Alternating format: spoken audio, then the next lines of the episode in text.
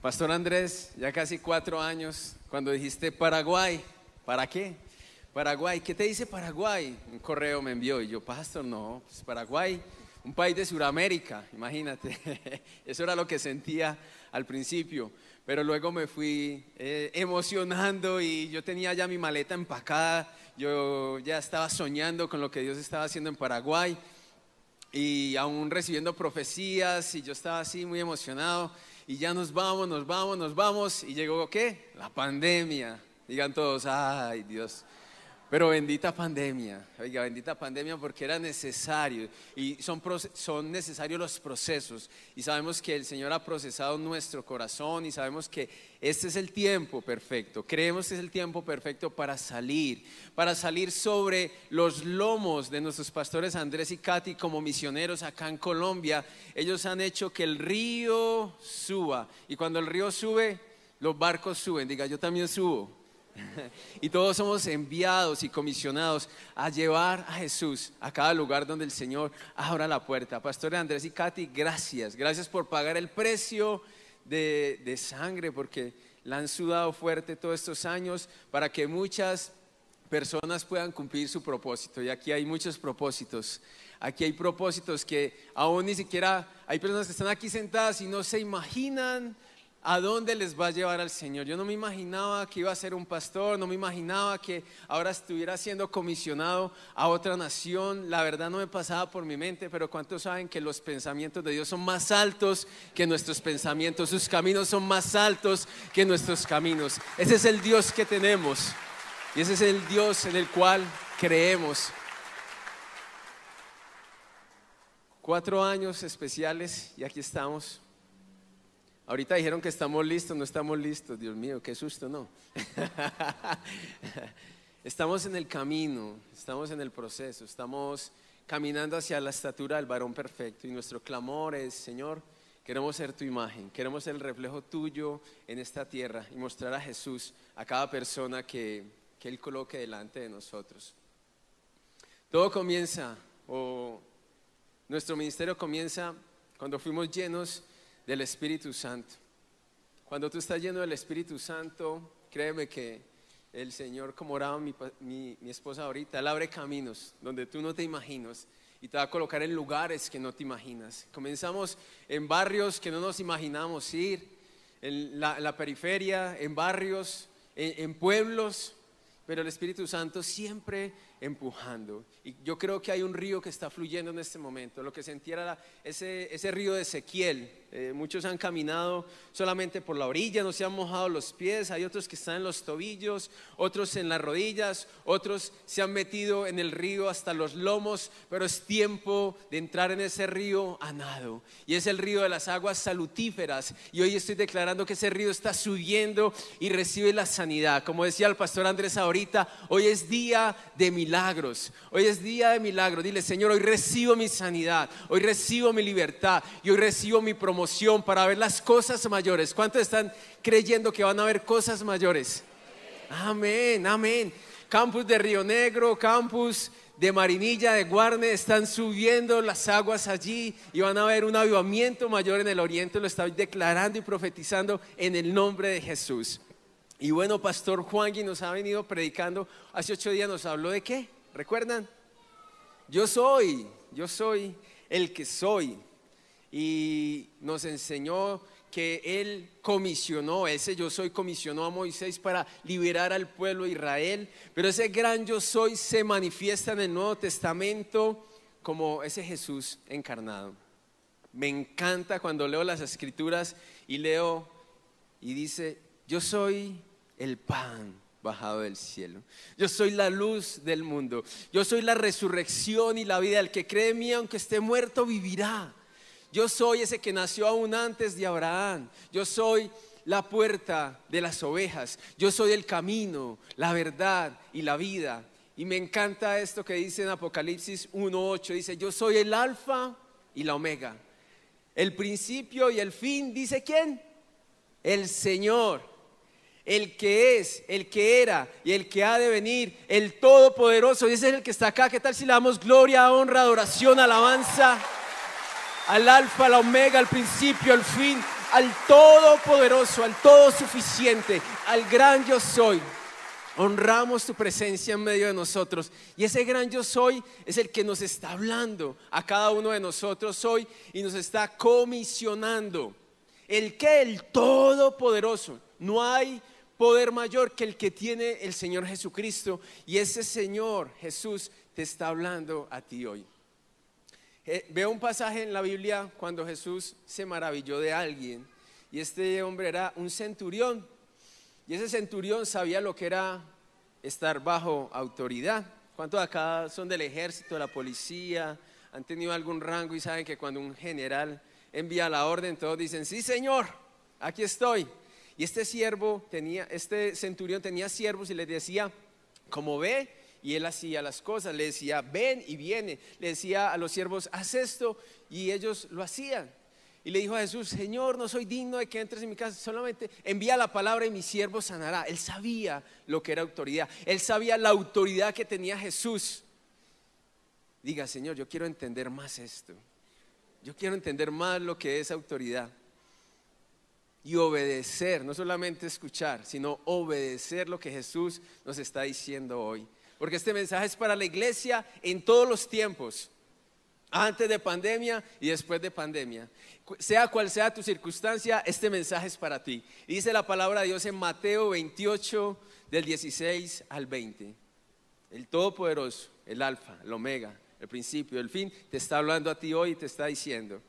Pero los once discípulos se fueron a Galilea, al monte donde Jesús les había ordenado, y cuando le vieron, le adoraron, pero algunos dudaban. Y Jesús se acercó, porque tenemos un Jesús cercano, y les habló diciendo, Toda potestad me es dada en el cielo y acá en la tierra. Por tanto, o sea, como Él tiene todo el poder, como Él tiene toda la autoridad, Él te está diciendo, diga, me está diciendo a mí, por tanto, como yo tengo todo este poder, por tanto, te estoy haciendo parte de, gracias Pastor Andrés, siempre por decir como somos cosocios en esta cosecha. Él nos está haciendo partícipes a cada uno de nosotros y nos está diciendo, ven conmigo, ve, porque yo voy a estar contigo. Dice, porque tengo todo este poder, por tanto, id y haced discípulos. ¿A dónde? A todas las naciones, bautizándolos en el nombre del Padre, del Hijo y del Espíritu Santo, enseñándoles que guarden todas las cosas que os he mandado. Y he aquí, mire qué promesa tan linda, he aquí, he aquí, yo estoy con vosotros todos los días hasta el fin del mundo. Y la iglesia dice, y la iglesia dice, que así sea. Que así sea Jesús. Queremos entender esta ordenanza, queremos entender este mandato, queremos no solamente escuchar, sino obedecer. Y esta gran comisión tiene una amplitud. ¿Cuál es la amplitud de esta gran comisión? Todas las naciones. Y es nuestra responsabilidad trascender todos los límites y llegar a toda lengua, tribu y nación que cada persona en este planeta, casi los 8 mil millones de personas, escuchen que hay un Salvador, Jesucristo. También tiene una profundidad esta comisión y es llegar a lo profundo de cada corazón, de cada ser humano y que puedan entender, comprender las palabras del que murió en la cruz, que puedan entender que en Él hay salvación y vida eterna. Y esto los hará simplemente arrepentirse, bautizarse y hacerse discípulos de Jesús. Anchura, profundidad, pero también una altura. Y es que cuando se predica la palabra de Dios, cuando predicamos la cruz, hay una manifestación de la gloria de Dios y toda la tierra verá a Jesús. Dice la palabra que toda lengua confesará que Jesucristo es el Rey. ¿Cuántos creen eso? ¿Y cuántos están dispuestos a decir, como yo soy esa bandera acá en la tierra, yo soy esa bandera, todos verán la gloria aún a través de mi vida? Profundidad, amplitud, altura. Esa es la gran comisión. Entonces, ¿te ves ahí o no? ¿Te ves llevando la gran comisión o no? ¿Por qué? ¿Qué nos debe motivar a hacer la gran comisión? Por ahí dicen que mejor deber plata que favores. ¿Cómo le vamos a pagar a Jesús lo que hizo por nosotros? No hay cómo pagarle. ni entregándole nuestra propia vida. Entonces, simplemente obedezcamos. Hay gratitud. ¿Cuántos corazones gratos hay acá? Miren lo que dice el Salmo 103. Bendice alma mía Jehová y bendiga todo mi ser su santo nombre. Bendice alma mía Jehová y no olvides ninguno de sus beneficios. ¿Cuántos están agradecidos acá con el Señor? Le dicen, Señor, gracias, gracias por tus beneficios, gracias por la salvación, gracias por la cruz, gracias por la reconciliación, gracias por enviar tu Espíritu Santo, gracias por protegerme, gracias por estar sustentándome día a día. Gracias, Señor. Entonces, uno, una cosa que nos mueve a cumplir la gran comisión es la gratitud. Y verdad, gracias a cada uno de ustedes porque hoy somos lo que somos porque hemos crecido en familia. Los pastores, los líderes han impartido sobre nosotros, nosotros nos hemos impartido sobre nuestros discípulos. La palabra de Dios dice que hierro con hierro se aguzan y creemos que al día de hoy somos mejores personas que como llegamos. Gracias por la gracia de Dios y por eh, cada persona que coloca a nuestro alrededor, que nos ayuda a ser mejores personas. Número uno, la gratitud. Número dos, un profundo deseo de ver a Jesús obrando. Los discípulos tuvieron la oportunidad de ver a Jesús, de ver muchos milagros, de ver los ojos como se abrían, de ver paralíticos levantándose, de ver cómo destapaban el techo y bajaba el paralítico y Jesús dijo como, bueno, te perdono los pecados, pero también toma tu lecho y camina a tu casa. Ellos vieron la gloria de Dios. Ellos vieron el poder de Dios. Ellos vieron cuando habían cinco panes y dos peces y recibieron ese pedacito de pan ahí y vieron cómo se multiplicó en las manos. Ese pan está dispuesto para nosotros. Dice la palabra que Jesús fue partido en la cruz. Ese pan hoy se multiplica para esas 8 mil millones de personas, esas personas que tienen hambre. Él dice, yo soy el pan de vida, el que, el que a mí viene nunca más tendrá hambre, nunca más tendrá sed. Tenemos la responsabilidad de llevar ese pan de vida que es Jesús.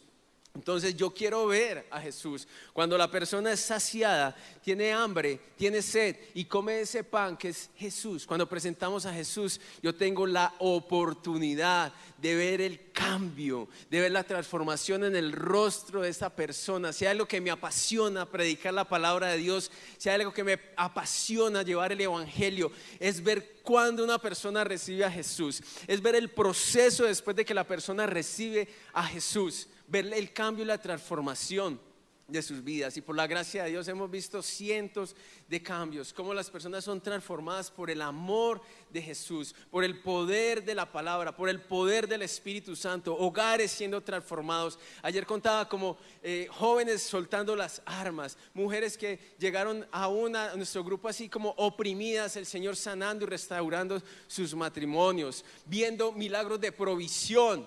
Ahorita que veía las fotos, cuando eh, estábamos haciendo los banquetes de amor, nosotros todos emocionados ahí, llenando los datos, invitando a las personas a banquete de amor. Y bueno, ya tenemos mil personas. ¿Y ahora qué? Les dijimos que teníamos un banquete y ahora qué? qué gran problema. Tenemos personas, pero no hay comida. Entonces, pero siempre, créame, siempre hemos visto la sobre abundancia de Dios. Siempre ha sobrado y abundado. ¿Cuánto le dan gloria al Señor? Que Él es un Dios de abundancia. Él nos ha sorprendido. Una vez dimos hamburguesas y eso la gente llevaba cajas de hamburguesas. Yo no sé dónde salió tanta hamburguesa, por Dios. El Señor es fiel. Yo quiero ver a Jesús obrando. Miren lo que dice la palabra de Dios en Juan 14. Dice, de cierto, de cierto os digo, el que cree en mí, ¿cuántos aquí creen en el Señor?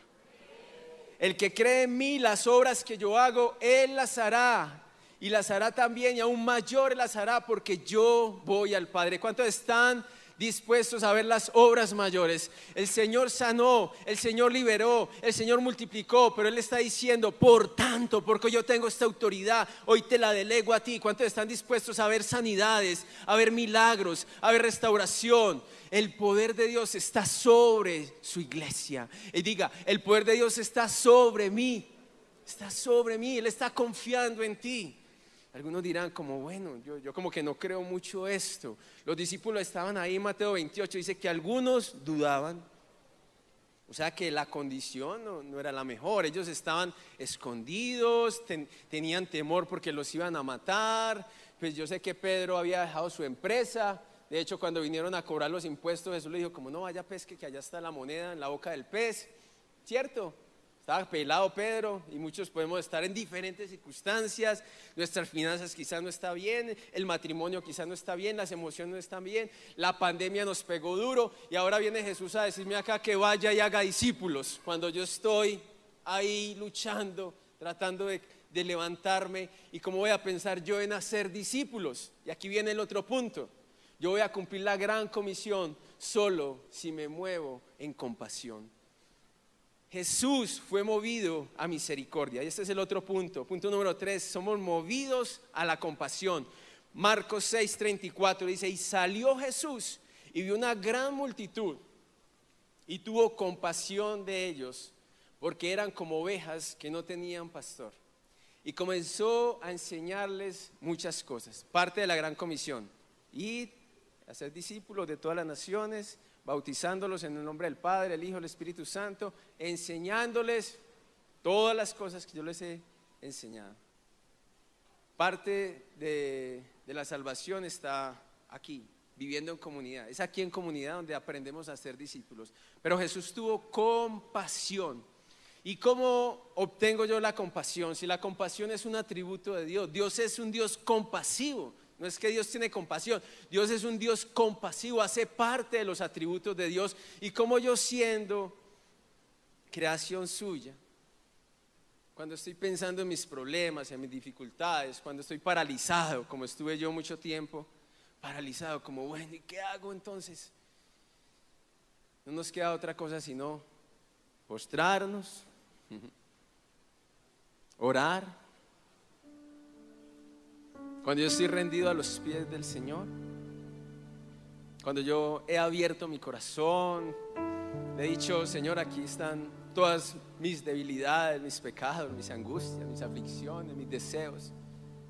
Esta oración me lleva a una adoración. La adoración me lleva a su trono. Y es desde allí, desde el trono de Dios, donde escuchamos su voz, donde recibimos su carga. Jesús tuvo compasión. Para sentir compasión es necesario tener comunión con el Espíritu Santo. Jesús miró las personas como ovejas que no tenían pastor. Así que Señor, gracias por la compasión que hoy está derramando en nuestros corazones. Que podemos ver la necesidad de las personas que nos rodean Independiente de la circunstancia que estemos viviendo hoy, hay necesidad afuera. ¿Qué nos llevó a nosotros a llevar la iglesia afuera? ¿Qué nos ha llevado a nosotros a caminar estos 17 años por las escaleras de los barrios donde no hay calles, por los callejones quizás donde no hay salida, por los lugares donde no hay alcantarillado y cuando llueve sus calles, sus caminos se convierten en ríos? ¿Qué nos ha llevado allí?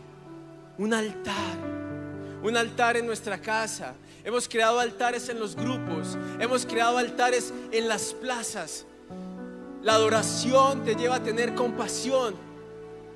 Yo, llegó un momento en mi vida donde hicimos todos los procesos acá en la iglesia y ya éramos líderes de grupo y comenzamos a dar los grupos y, y vimos estas personas siendo sanadas, restauradas.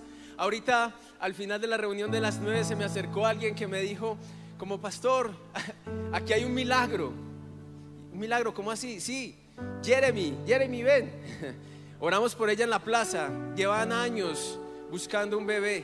Y yo, y yo sentí el Espíritu Santo, en un año tendrás, estarás cargando tu bebé. Y, y ahí pasó Jeremy.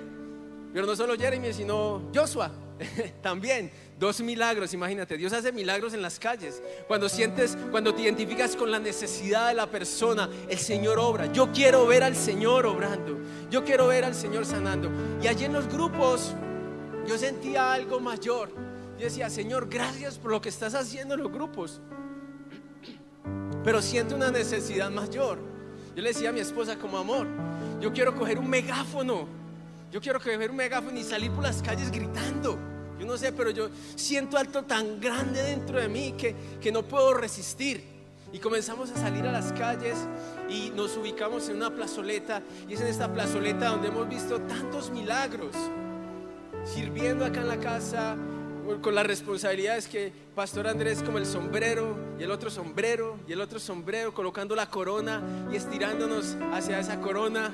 Gracias, pastor, por tantas, pastores, por tantas oportunidades, haciéndonos parte del equipo de intercesión. Hemos crecido viendo a Dios obrando, viendo milagros. Hoy, gracias a Dios, podemos decir, este lugar puede ser nuestro. Resultado de la oración. Hemos orado por la provisión. Hemos visto cómo el Señor ha proveído. Pero allí en esa plazoleta hemos visto, recuerdo una vez, con ese deseo de, de expresar. Porque cuando tú estás lleno, o te explota o te riega, yo no sé. Pero eso es lo que ha pasado en nuestra vida. Y recuerdo una vez, siempre nos hacíamos ahí por años, debajo de una plazoleta, eh, debajo de la estación del Metrocable. Los que pasaban en los cojoncitos siempre escuchaban las adoraciones, siempre han escuchado las oraciones bendiciendo la familia, bendiciendo el lugar, bendiciendo la ciudad, diciendo que de ese lugar saldrían destellos de luz a las ciudades y a las naciones. Y, hoy somos fruto de eso. Hemos orado por esos destellos. Creemos que somos luz para las naciones. Y allí en medio de esa plazoleta se dañó el metrocable. Y llegaron todos los alimentadores ahí, eran unas filas de gente. Y eso llegaban filas de gente y se llenaban los buses. Y recuerdo esa tarde haciendo la oración de fe. Cada bus que se montaba y yo, bueno, todos los que están en el bus van a recibir a Jesús. Y decíamos como, bueno, así lo vemos en el cielo, llegando por camionados de personas al reino de Dios. Cuando tú estás lleno, no puedes callar tu boca. Y eso es lo que hoy queremos impartir sobre cada uno de ustedes. No te quedes callado. Lo que el Señor nos ha entregado es maravilloso.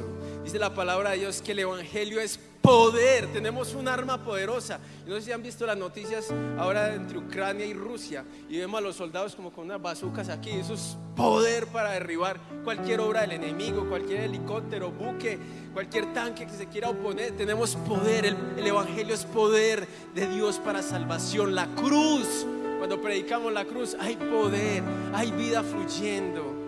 El reino de los cielos está acá sobre la tierra. Para terminar, número cuatro, tenemos una confianza, dice en Mateo 28, 20, he aquí, yo estoy con vosotros todos los días hasta el fin del mundo. Dice Isaías 41, 10, no temas porque yo estoy contigo, no desmayes porque yo soy tu Dios que te esfuerzo siempre te ayudaré, siempre te sustentaré con la diestra de mi justicia. No temas hacer la obra de Dios, no temas ir y hacer discípulos, no temas porque el Señor siempre estará contigo. ¿Qué tal si nos colocamos sobre nuestros pies? ¿Cómo vamos a hacer esta gran comisión? ¿Cómo vamos a ir yendo? ¿Cómo vamos a ir bautizando? ¿Cómo vamos a ir haciendo discípulos? ¿Cómo hago para moverme? Ustedes dirán como, bueno, ustedes van para otra nación, ustedes ya están yendo, pero yo hoy te digo que tú puedes ir de la sala a la cocina y puedes hacer discípulos a tus hijos. Puedes ir de la cocina a la habitación y bendecir a tus padres y estás haciendo la gran comisión. Tú puedes estar en el cubículo de tu oficina y levantarte hacia el baño, encontrarte con tu compañero de trabajo y bendecirlo estás llevando la gran comisión. Tú puedes ejercer esa gran comisión en las ventas, con los clientes, con los empleados, con cada persona que el Señor coloque a tu lado. No hay excusa, simplemente necesitamos compasión. Necesitamos ver a, como Jesús ve cada persona. Así que dile, Espíritu Santo, lléname, porque yo quiero obedecer tu voz y quiero ir Quiero ir con el poder del Espíritu Santo y ver el reino de Dios acá sobre la tierra. Yo soy el que te envía. Vamos a adorarle.